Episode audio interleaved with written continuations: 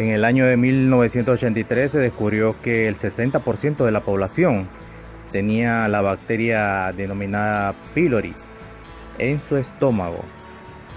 Actualmente se conoce que hay 5.000 bacterias distintas dentro de nuestro cuerpo y la bacteria pylori ataca a las paredes del estómago y el principio del el intestino. Una bacteria es un parásito, un organismo tipo parásito. Esta bacteria es tipo patogénica, la cual hace daño. Entonces para poder sobrevivir necesitan comer. Las bacterias como la pylori se alimenta de células muertas, sobreviven donde hay fiebre, hay infecciones, hay inflamaciones, es donde pueden vivir este tipo de bacterias. Las bacterias proliferan en un ambiente débil, donde está el sistema inmune del cuerpo que es débil, atacan las bacterias patogénicas solamente cuando el cuerpo está débil.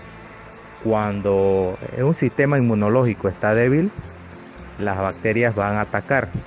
De igualmente cuando el estómago no eh, se, le, se le hidrata el cuerpo, no toma suficiente agua, las paredes estomacales que producen el ácido clorhídrico, entonces empiezan a comerse las paredes y empiezan a, a hacer llagas dentro del estómago, ocasionando ardores llamados la gastritis o el reflujo. Hay que tener en cuenta la hidratación. Si usted desea saber si usted tiene su cuerpo eh, inflamado o tiene algún tipo de inflamación, puede acudir a su médico y le hace, le pida una, una prueba médica llamada la proteína reactiva C. Así se llama. Le dice a su doctor, yo quiero que me haga la prueba de la proteína reactiva C. El doctor ya sabe a qué se refiere. Y si esta prueba le sale que usted tiene algo inflamado, de seguro usted puede ser víctima de algún tipo de bacteria, no solamente de la pylori. De igualmente, la pylori tiene una historia. La principal causa de este, de este, de este mal fue descubierto por dos doctores, Marshall y Warren, quienes afirmaban que la causa de la gastritis y la úlcera péptica era producida por una bacteria a la cual ellos le colocaron Helicobacter pylori. Gracias a este descubrimiento, ellos se ganaron el premio Nobel de Medicina en el año 2005.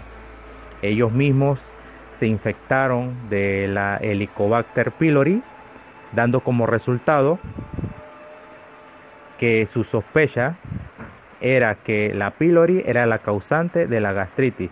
Así que la Asamblea de los Premios Nobel en el Instituto Karolinska de Medicina decidió otorgarle el Premio Nobel de Medicina y Fisiología en el 2005 a los australianos Barry J. Marshall y J. Robin Warren por sus trabajos sobre la bacteria Helicobacter pylori.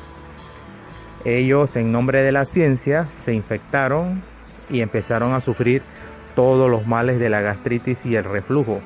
Hoy sabemos que la bacteria Helicobacter pylori es la culpable del 90% de las úlceras duodenales y el 80% de las úlceras gástricas. Esta bacteria crece en la mucosa que envuelve las paredes del estómago. La contaminación puede ser por la saliva saliva, es decir, por un beso, puede estar presente en las frutas mal lavadas, en las manos después de ir al baño, puede tener estar contaminada. Por eso que es importante lavarse las manos después de salir del baño, lavar las frutas y saber dónde usted va a comer. Es muy importante. A veces el vaso que una persona tenga la bacteria puede ser pasada a su boca y usted quedar infectado. Por lo general los médicos no tienen la cura para la pylori, simplemente le están recomendando omeprazol, pantoprazol, el rabeprazol, el y, y el esomeprazol. Estos son medicamentos fuertes que son inhibidores de la bomba de protones, así se llaman, inhibidores de la bomba de protones. Y su uso prolongado puede ocasionar eh, ciertas fracturas en la cadera, en la columna, en las muñecas y, y los bloquea los bloqueadores H2 que reducen los ácidos que producen el estómago. Así que usted puede tomar estos productos para la gastritis, pero a la vez le está dando un otro mal. Así que podemos ayudarnos a base de medicina natural. Entonces, para saber si usted tiene la pylori, el, doctor puede hacer varias pruebas. Una de ellas es eh, que te meten un tubito por la boca para hacer las pruebas. Otra forma más efectiva es por el aliento que el laboratorio te dará un líquido o una píldora que contiene carbono y te ponen a exhalar en una bolsa y de esa forma se darán cuenta si estás infectado o no. El otro se llama la endoscopia o endoscopía de vías digestivas altas. En este procedimiento introducen una sonda con una cámara desde tu boca hasta tu estómago donde el fin es ver cómo se encuentra tu estómago por dentro y tomar una muestra llamada biopsia en donde se podrá saber si tienes o no la enfermedad activa. Este proceso eh, se hace sin sedación, nada más que tienes que saber eh, respirar cuando estás sintiendo ese tubo bajando por tu tráquea.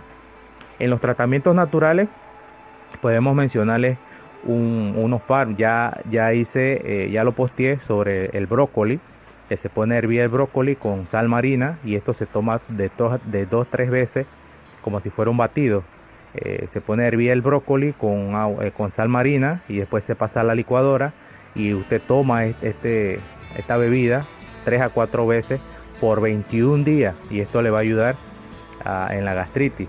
Pero también puede diluir dos cucharadas de miel de abeja que sea orgánica, 100% natural, en agua tibia y beber todos los días en ayunas.